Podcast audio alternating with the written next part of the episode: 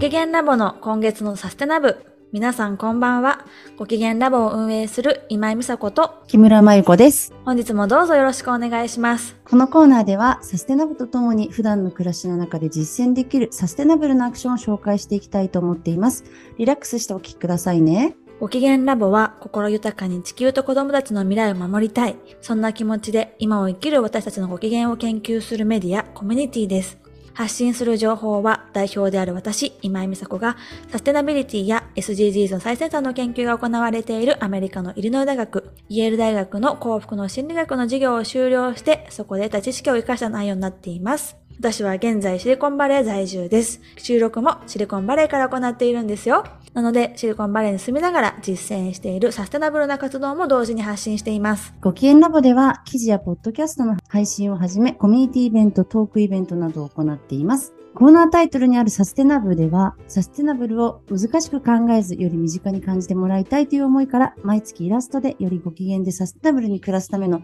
ライフスタイルを提案しています。季節や行事に合わせたアクションなので、今日から早速皆さんにもシェアしていきたいと思います。今回は9月のサステナブから、読書の秋、サステナブルについて学ぼうというテーマでお話ししていこうと思います。はい。あの、サステナブ9月の項目一番最初にお月見をしようというのがあったと思うんですけど、ねできましたねできました。すごい綺麗だったね。ね今年の満月とっても綺麗でした綺麗ね。でした。結構みんな外に出て写真撮ってるのを家から見てたりして。ね、あハッシュタグ、サステナ、カタカナ部活で、あの、インスタグラムとかやツイッターで検索してもらうと、皆さんのその、お月様の様子がね、アップされてるからね。嬉しかったです。ねえ、よもうかった。一つ、うん。9月といえば、この秋になってきて、読書の秋ということで、ね。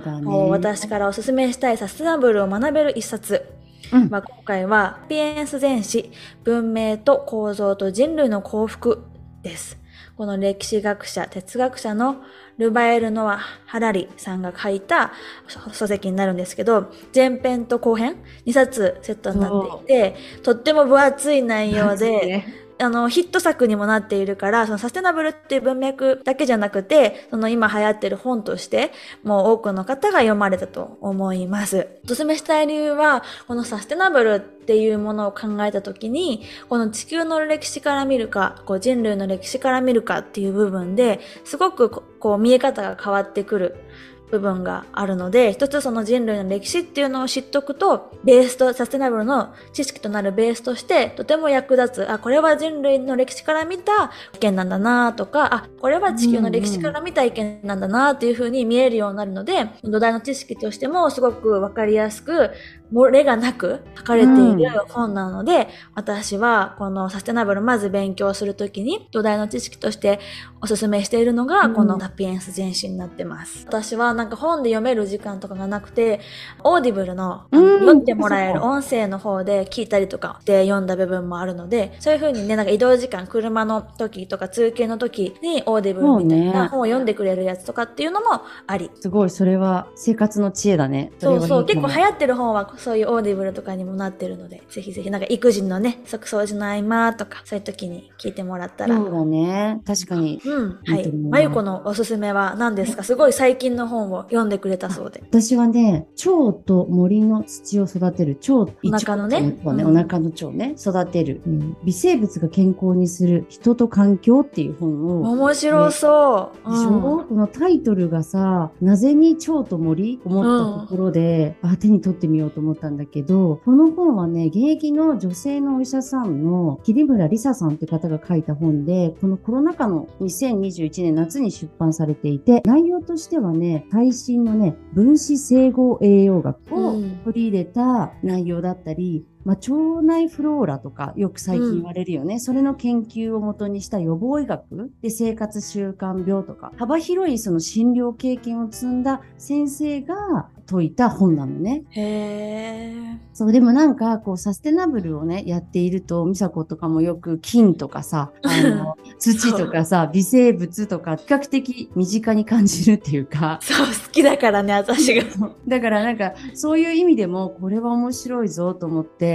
手に取ったんだけど、人と地球の土を同時に改良する食べ物の選択と重要性を具体的に見出した方法論として、プラネタリーヘルスっていうことを伝えているんだよね、この先生は。読めば読むほどサステナブルで旬のものを食べようとか自分の身近にあるものを摂取して体を維持しようとか言ってきたよなっていうことがつながるって感じるわけ。本当だね。うん。人間が健康的に過ごすためには腸が健康じゃなきゃいけないし、腸を健康にするために日々口にするものを気をつけることが大事。うんうん。日々口にするものを質よくするために土壌を健康に保つことが大切。うん。でさらに人間が健康になるためには環境のことを考える必要があるよねっていうことだから、なんかすごいわかりやすくない？めっちゃ共感します。ああ、うんよかった。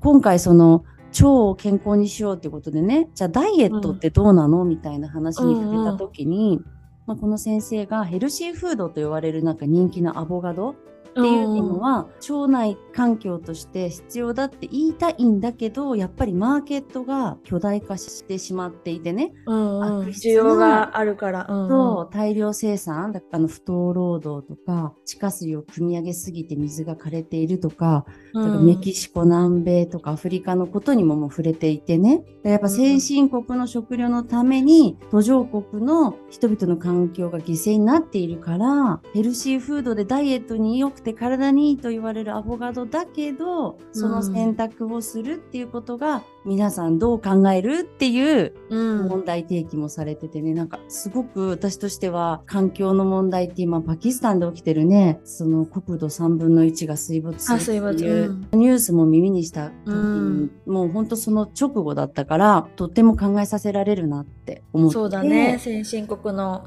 私たちの生活を維持するした結果、いろんなそういう国でね、幸せというか。ね、どうしてもそこを言ってしまっている現実があるっていうところもやっぱり書かれてたので、で、サステナブルっていう言葉もこの本にもちろん出てきているのね。うんなのうんで、もしこれを聞いて興味を持っていただけた方がいたら読んでみてください。うん、すごくいいと思います。うんこの私たちのサステナブもね自分を褒めたりとか自分がより心地いいことが地球環境にもいいよって言ってる意味のこういうお医者さんの言葉で言ってくれてる本だなと思うので私も読んでみたいなと思いました。はい。あの、腸と森の土を育てる、微生物が健康にする人と環境という著書です。はい、はいありがとうございます。このラジオを聞いて、ハッシュタグ、サステナ、カタカナ部活の部にサステナ部に興味を持ってくれた方がいたら、ぜひ私のインスタグラム、アットマーク、ミサミサテッドをフォローしてもらい、9月のカレンダーをダウンロードして項目をチェックしてみてください。ぜひ、あなたのサステナブルな学べる一冊教えてくださいね。また、このサステナブ、ハッシュタグサステナブとアットマークミサミサテッドをタグ付けて、SNS にシェアしていただくと、